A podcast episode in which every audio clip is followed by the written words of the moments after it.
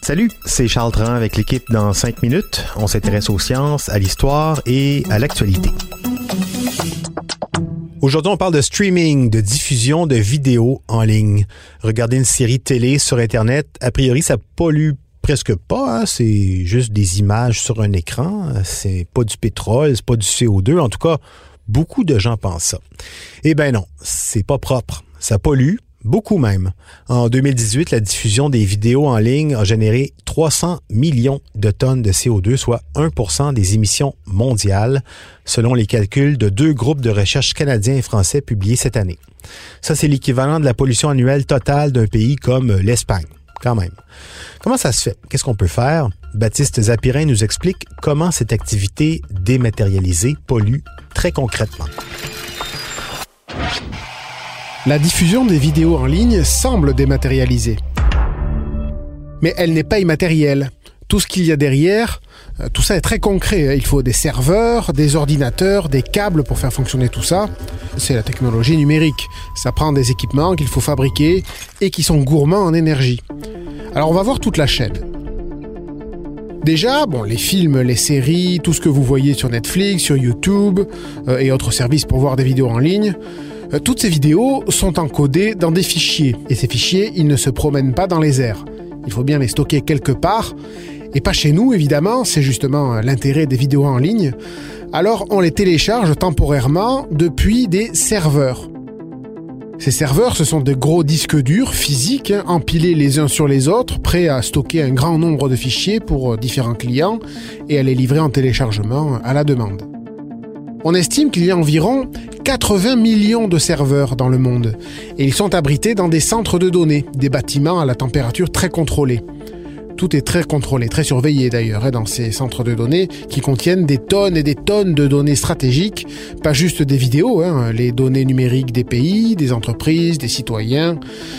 Mais bref, la fabrication et le fonctionnement de ces serveurs nécessitent de nombreux matériaux et beaucoup d'électricité. Et au final, on estime que les centres de données et leurs serveurs représentent à peu près un quart de la pollution du numérique.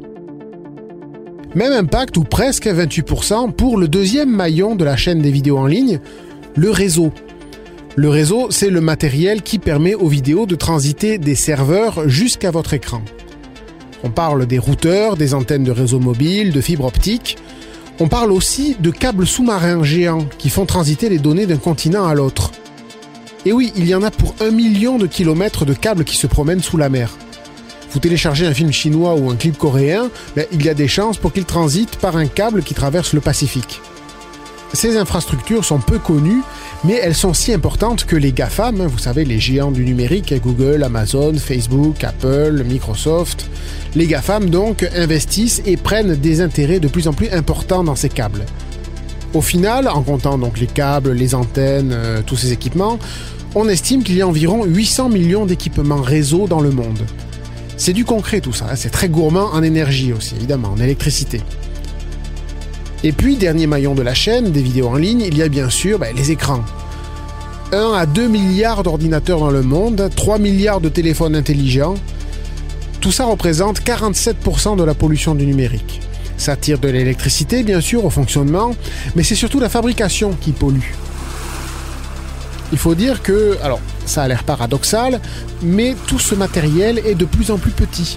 Ce sont des concentrés de technologie. Et plus les microprocesseurs et autres cartes graphiques sont miniaturisés, plus leur fabrication est polluante. On mobilise 50 à 400 fois leur poids en matière. Pour un ordinateur de 2 kg, ça veut dire qu'il faut 800 kg de matériaux. En plus, la plupart des pièces sont fabriquées en Corée ou en Chine, pays où l'électricité vient largement du charbon, et donc pèse plus lourdement sur l'environnement. Alors évidemment, tous ces équipements ne servent pas que pour télécharger des vidéos. Tout ce matériel informatique sert aussi euh, aux réseaux sociaux, aux jeux vidéo, au travail sur logiciel, à des tas d'autres usages. Mais au final, la vidéo en ligne, c'est quand même le poids lourd du numérique. Les 300 millions de tonnes de CO2 de cette filière représentent le quart de la pollution du numérique. Alors que la vidéo en ligne, ben, ça n'existait même pas il y a 10 ans.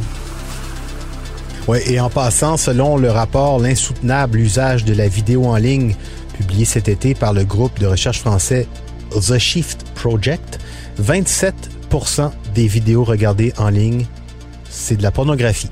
Je vous laisse là-dessus. Non, quand même, on va finir sur une note un peu plus optimiste. Changer les habitudes, bonne idée. Par exemple, en choisissant les résolutions de vidéos suffisantes pour profiter du contenu. Pas forcément la plus grande, pas nécessairement des, télé 8K puis des connexions HD. Mais par contre, il faudra aussi réglementer les designs addictifs. Par exemple, interdire ces vidéos incrustées dans les pages web qui démarrent automatiquement, en plus de polluer inutilement en téléchargeant des données qu'on n'avait même pas sollicitées, ben, ce serait moins pénible pour l'expérience numérique en général. Merci beaucoup, Baptiste Zapirin. C'était en cinq minutes.